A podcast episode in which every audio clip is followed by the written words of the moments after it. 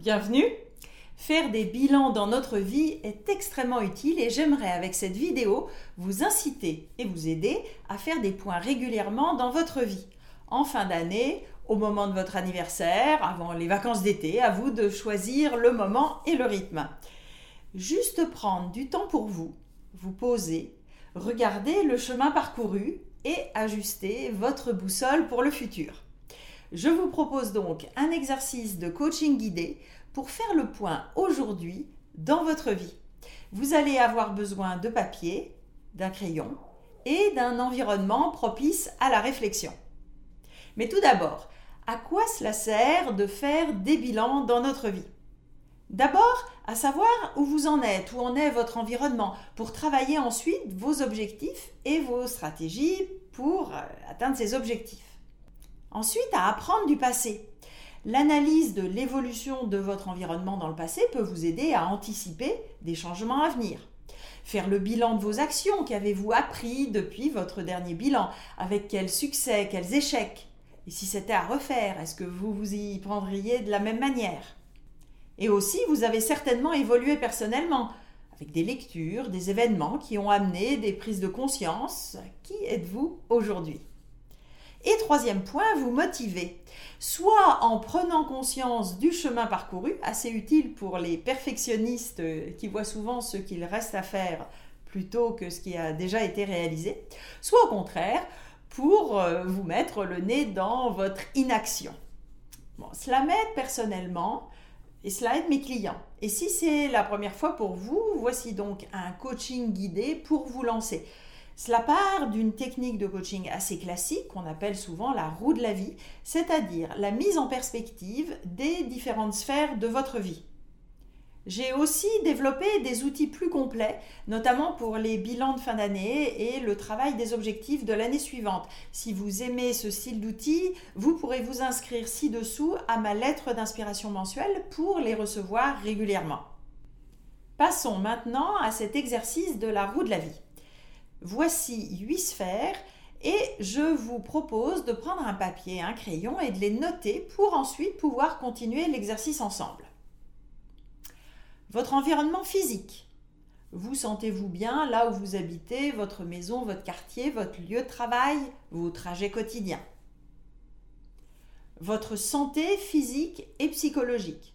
Vos soucis de santé éventuels, votre niveau d'énergie, votre état d'esprit, votre niveau de stress. Un bon révélateur pour cela est la gestion des émotions. Vous sentez-vous en général serein ou bien prompt à la colère ou souvent déprimé? Votre vie affective, votre couple, votre famille, vos amis proches, bref, le cercle intime, le cocon affectif ou au contraire les conflits, les chicanes. Votre vie sociale, maintenant le cercle large, votre communauté, ce qui vous donne de l'air frais, vous fait rencontrer de nouvelles personnes, vos voisins, les parents, des camarades de vos enfants. Votre vie professionnelle, votre carrière, ça, c'est assez clair. Et si vous ne travaillez pas ou plus, vous pouvez y mettre vos études, vos activités bénévoles. Votre situation financière. L'idée n'est pas de savoir si vous êtes riche ou pas, mais comment vous le vivez. Est-ce que c'est un gros stress pour vous, une limitation ou au contraire euh, une dimension assez sereine?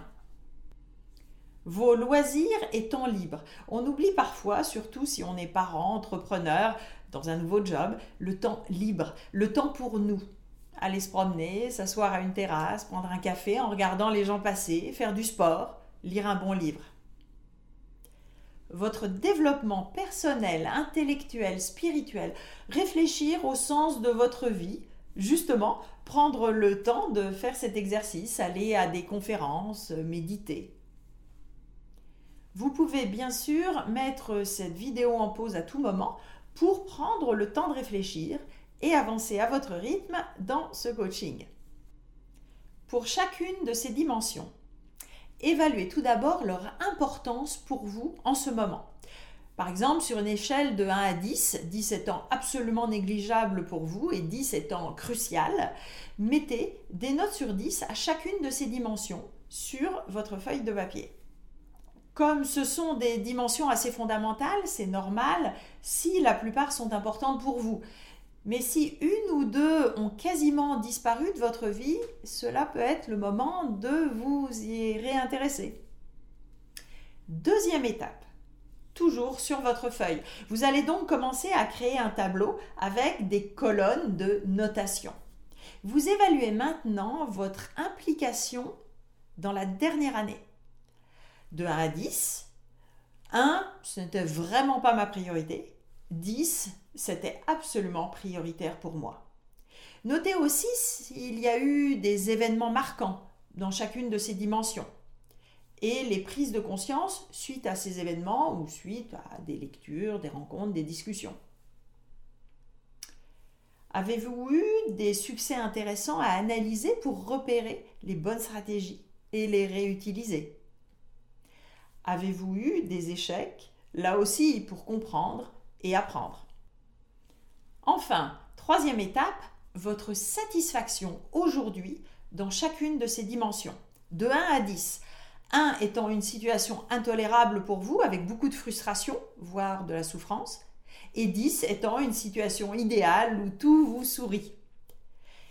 Maintenant, prenez le temps d'analyser chacune des dimensions en commençant par les plus importantes pour vous. Si vous êtes très satisfait, c'est parfait. À nuancer, cependant, si votre implication est très faible, car peut-être que vous n'entretenez pas cette dimension, ou pas suffisamment. Si votre couple va bien mais que vous n'investissez pas beaucoup de temps ou d'énergie pour lui, cela peut se dégrader. Donc une vision préventive peut aussi être intéressante.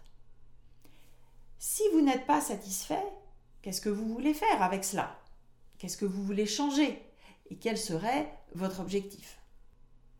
Peut-être que vous avez déjà pris conscience de certains déséquilibres dans votre vie. Quelle serait la dimension prioritaire pour vous dans les prochains mois? Essayez de n'en choisir qu'une, même si c'est frustrant, et quand vous aurez atteint votre objectif sur celle-ci, vous passerez à la priorité suivante. Donc l'étape suivante, c'est de vous projeter dans le futur en rêvant grand. Et ensuite définir votre objectif, votre stratégie et votre plan d'action, mais ce sera l'objet d'autres vidéos. Si cet exercice vous a intéressé et que vous souhaitez profiter de mes vidéos et outils, inscrivez-vous maintenant à ma lettre d'inspiration mensuelle sous cette vidéo et abonnez-vous à cette chaîne YouTube. À bientôt!